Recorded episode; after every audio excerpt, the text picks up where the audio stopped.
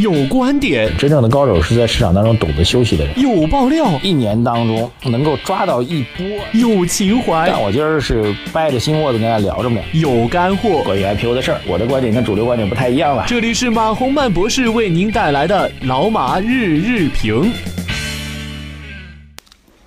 呃，各位老马日评的听众朋友们，大家早上好。二零一七年的八月十一号星期五啊，这个礼拜又要过去了啊。这个首先做一点预告吧。那么本周末呢，又是我们老马饭局节目推出的时间。那本周末的内容我已经想好了一部分了啊，就是关于这个新周期的讨论啊。嗯，大家可能说你天天都在聊啊。为什么还要再加一期老马饭局呢？因为昨天我正好和几位证券界的朋友深入探讨了一下，呃，每个人有每个人不同的看法，关于新周期，关于周期板块。那么探讨下来呢，对我也是有一些新的角度吧，我觉得值得去分享一下啊。除了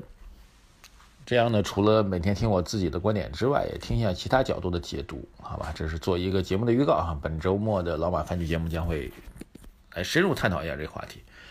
啊，另外，老马饭局节目当中，因为我最近在上海在参与一个房地产的一个进修项目吧，最近有些大佬啊，这个而且是一些比较敏感的大佬，哈哈，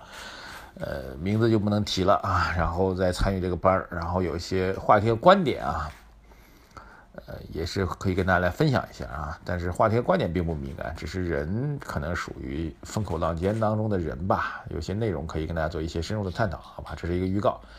啊，今天讲两件事情啊。第一件事情是昨天外盘暴跌啊，外盘暴跌的原因很简单，就是美朝的关系很紧张啊。朝鲜最近有一个发射导弹的计计划吧，要越过日本的领土啊。对，这个事情应该还是比较敏感的。那么，当然，美国特朗普也是比较强硬的态度来回应啊。现在双方还是处于打嘴仗的阶段。那么比较敏感的问题就是朝鲜这导弹到底发不发？啊，如果发了的话，美国作何反应？那么这一一连串的事情，那么这属于很难预测的。我昨天讲了，这个坐飞机延误最怕的不是，其实不是延误本身，而是你不知道具体什么时间能走，对，这是最可怕的，呃，让你觉得很无助、很无奈。对，那么朝鲜问题也有点类似啊，就是他说了他要发导弹。那他什么时候发？他不告诉你，这样的话市场就会极度恐慌啊！你哪怕你告诉我确定要发啊，今晚上就发，那也成，我们也可以做出相关的预期。那问题是你告诉我要发，什么时候发呢？今晚上、明晚上、下个月、明年，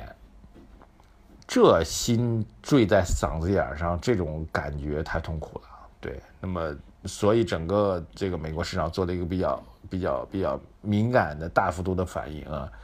美国那边还有个所谓的恐慌指数，哈，恐慌指数就来测算市场的恐慌情绪。昨天是暴涨了百分之四十四，呃，那么大家知道，现在最近段时间整个中国周边都不是很太平啊，朝鲜问题，然后我们西南部的和印度的问题等等，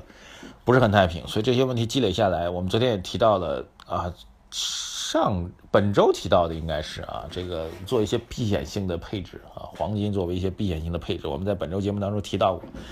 呃，昨天金价就是出现了因为避险情绪吧大涨了哈，这个我们觉得作为一部分的避险情绪配置，大家还是要考量的。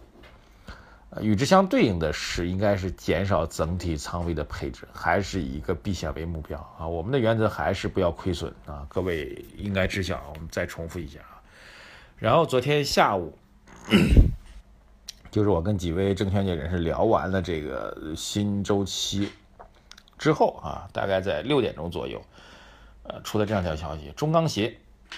啊，中钢协邀请了一些钢铁企业、期货交易公司等等吧，研究这个期货市场的这个金属的价格异动的原因。后面几句话大家要仔细听啊，这个事情我觉得是蛮重要的信号，这也就是我的一观点啊。多次提醒大家，就是成也萧何，败也萧何。如果说所谓周期的上涨是来自于啊比较强硬的政策推动的话，那么这种比较强硬的政策推动，如果出现一些迹象上的变化的话，请问那些看好周期的啊看好涨价题材的人，投资者，你如何来应对这个风险呢？好吧，这句话大家再仔细听听清楚啊。如果涨价概念。周期股的上涨是来自于政策推动的话，那么假如这个政策开始出现松动和调整的话，请问各位该如何来看？好，这次会议当中，参会代表一致认为，当前的钢材期货价格大幅上涨，并非市场需求拉动或者是市场供给减少所致，而是一部分机构对去产能、清除地条钢和环保督查以及二加二十六城市大气污染防治计划进行了过度解读，甚至是误读。特别是广泛传播，下半年受环保影响，将会造成钢铁产品供应量大幅减少，钢铁价格还会要飞涨的极端的判断结论。与会代表一致表示，考虑到市场供求关系以及下游用户的承受能力，不会任意抬高价格，也不愿意钢材价格大幅波动。啊，这两句话其实就是我刚才讲那个提醒的一个非常明确的信号，就是作为。监管部门来说，召集了所有跟价格上涨相关的利益群体，呃，以一个所谓参会代表一致认为的形式，一种表达，其实发出了一个非常强的政策信号，就是供给侧结构性改革确实是要，呃，稳定价格，但是我注意是稳定价格，提升相关的企业的利润，但是绝不意味着放任它去上涨，而部分机构。放大了的这种基本面的一种判断，认为这种上涨是无度的，认为这种上涨是可以过度夸张化的啊。这个在投机市场啊，不管是投机市场两大块，一块是期货市场的投机市场，投机市场期货市场价格波动比股票市场还要厉害啊。期货市场一般是先涨，然后股票市场的相关上市公司股价再涨，这两部分都带有投机层面，它们固然源自于一部分的监管部门要稳定价格的预期。但是这两部分投机市场的上涨，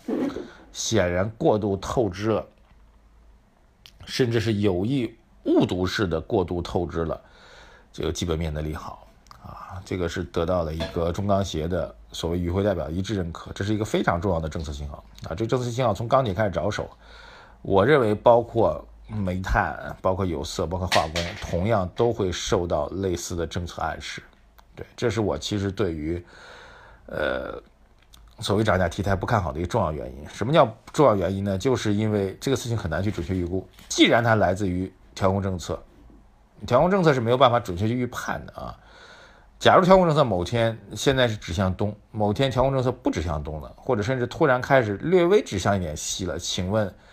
我们是没有办法预测这个政策的转变。但是我可以告诉大家，负责任告诉大家，随时可能出现这种转变。这是我之前节目当中提到的。就今天其实就是这种政策转变的一个印证，而且态度非常非常坚决，就是要把投机市场的，呃，畸形预期去打掉，好吧？呃，我们之前所预判的状况，虽然对于一些投资人来说觉得错过的所谓涨价题材、错过的周期题材，但是我们所预判的经济基本面的改变、政策层面的改变都兑现了。我们正是因为觉得这种预判没有办法准确去把握，所以建建议大家不要去碰，好吧？那现在这个逻辑，呃，我们这是苦口婆心给大家来讲，各位应该听清楚了。还是那个逻子逻辑吧，基本面固然有支持这个周期板块上涨的理由，